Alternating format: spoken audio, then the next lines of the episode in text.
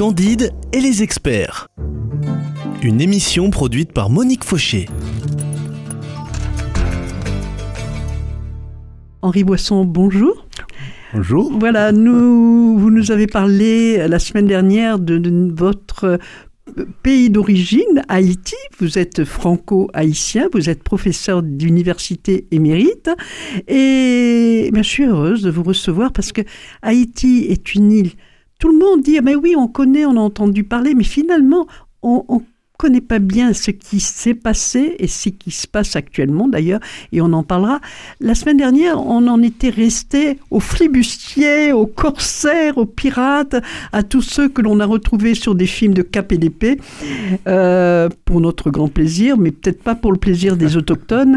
Alors, euh, donc, il y a eu déjà une dispute, il y en a eu d'autres, entre les Espagnols et les Français.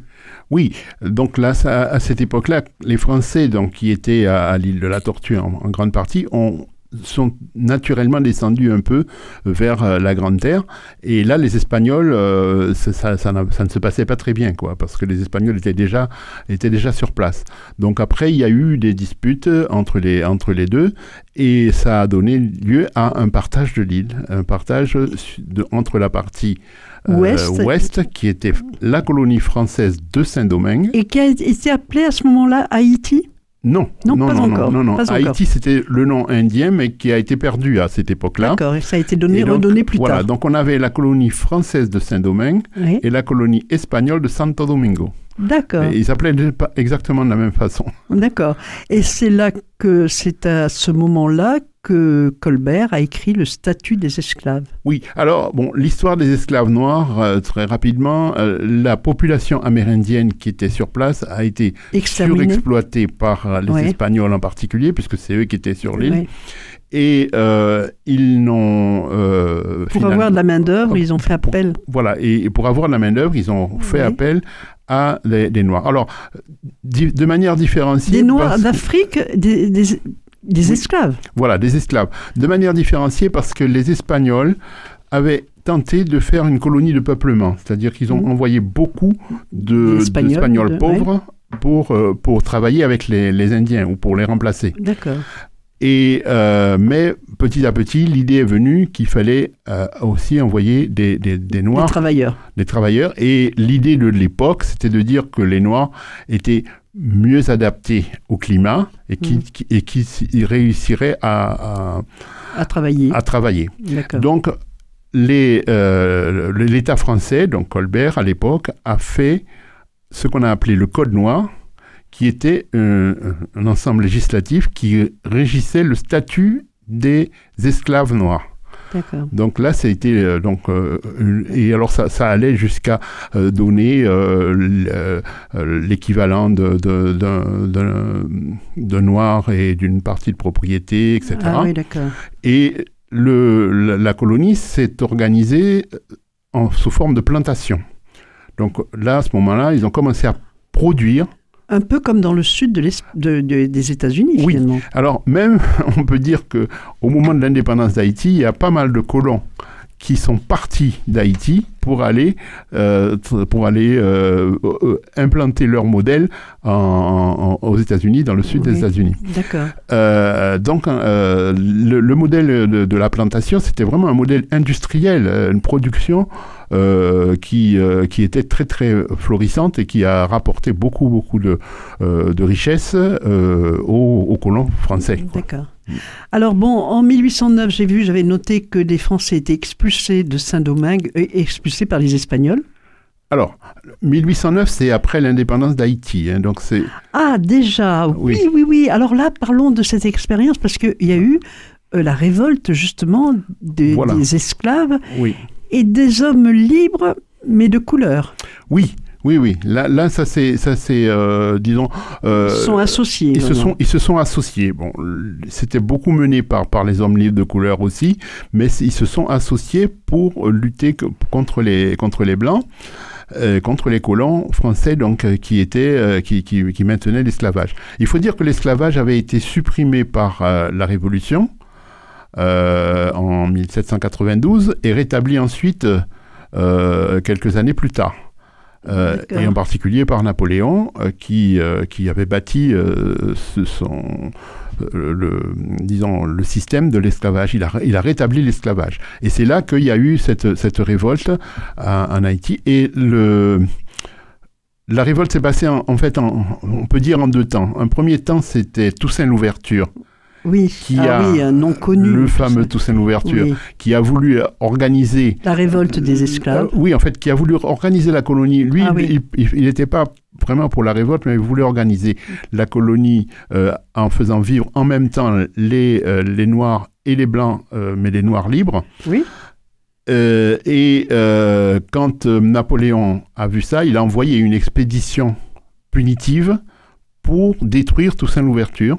D'accord. Et c'est cette expédition qui a complètement échoué. Oui, pas très ouvert à la liberté. voilà. Ah, et donc voilà. Et, c'est cette, expédition. Ça, c'était en 1804. Alors, c'était en, entre 1803 et 1804. Et la, la, la révolte a eu, enfin, l'indépendance a eu lieu en 1804. Et là, beaucoup de Blancs ont été assassinés. Alors, assassinés, effectivement. Il y a eu beaucoup de, il y a eu euh, un retour, si vous voulez, euh, assez cruel, donc vis-à-vis des Blancs. Donc, il y en a beaucoup qui sont partis. Mm. Et, et, on dit, on note à peu près 15 000 qui sont partis et 15 000 qui ont été, euh, qui ont été massacrés. alors, ce que j'ai appris lors d'une conférence que vous aviez organisée et un professeur de la Sorbonne était venu euh, en parler, euh, j'ai appris que pour obtenir leur indépendance, euh, justement, lors de cette révolte, au moment de la révolution, ça a été, il y a eu d'abord la Révolution française, ça a été le moteur, hein, ça a été la, contagion, mais bon, bien, bien voulu. il y a eu pour l'indépendance, cette indépendance n'était accordée que en, contre, avoir en contrepartie donné, il y avait une dette. Oui. Alors, euh, euh, l'indépendance a été proclamée de manière unilatérale par les Haïtiens. Sauf que les colons français euh, ont, dit qu'ils allaient récupérer cette, cette, colonie parce que c'était. Oui, tout, leur avoir était là. Donc, ils ont décidé de, d'envoyer une expédition, une nouvelle expédition pour récupérer la colonie. Et les présidents haïtiens ont préféré jouer la diplomatie et demander plutôt de rembourser une dette pour les colons qui avaient été spoliés et en contrepartie de la reconnaissance de l'indépendance. Donc cette reconnaissance est arrivée sous le règne de Charles X. Et la dette était vraiment drastique parce que j'ai noté 150 millions de francs, c'est-à-dire plus de deux fois le prix qui avait été facturé aux États-Unis pour qu'ils obtiennent la Louisiane. Oui, tout à fait. Et cette lettre, cette dette en plus par rapport à la, au, pays était, était complètement, était très très très lourde. Et elle a été réduite hein, en partie. Elle a été réduite. C'est une histoire qui a, qui a, duré très très longtemps. Euh, les Haïtiens ont d'abord voulu euh, mis un point d'honneur à, à, rembourser cette dette le plus rapidement possible. Donc pour rembourser la dette, ils ont dû faire des emprunts euh, ah aux banques françaises et payer les emprunts, et payer les emprunts, payer les intérêts. Et ces intérêts euh, donc ont, été aussi aussi importants pratiquement que la dette initiale. Et c'est ça qui a été très très long comme processus quoi finalement pour la pour euh, le remboursement. D'accord. Mmh.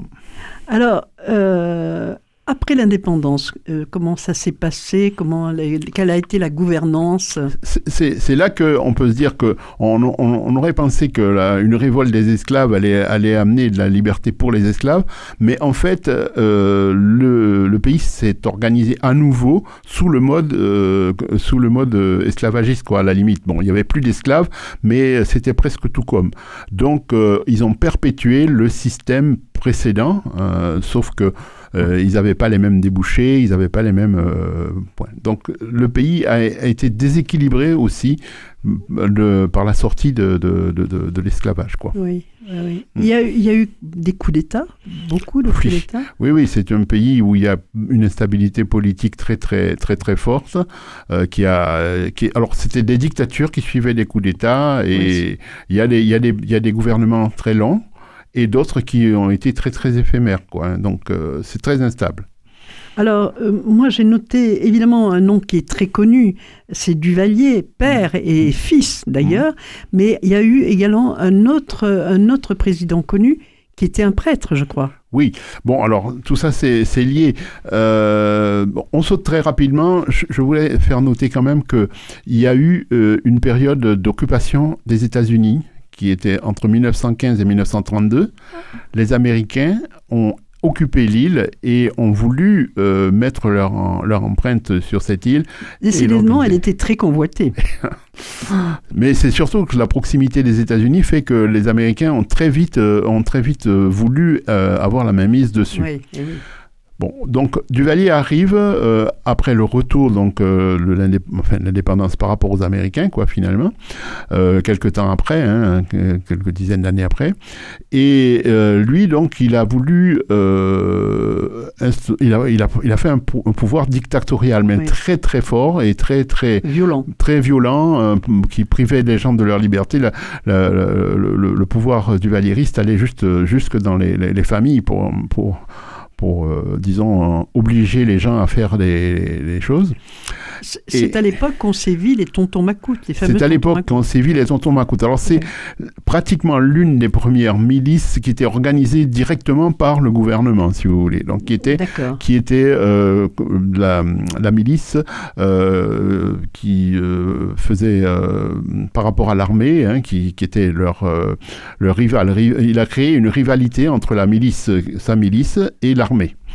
Voilà.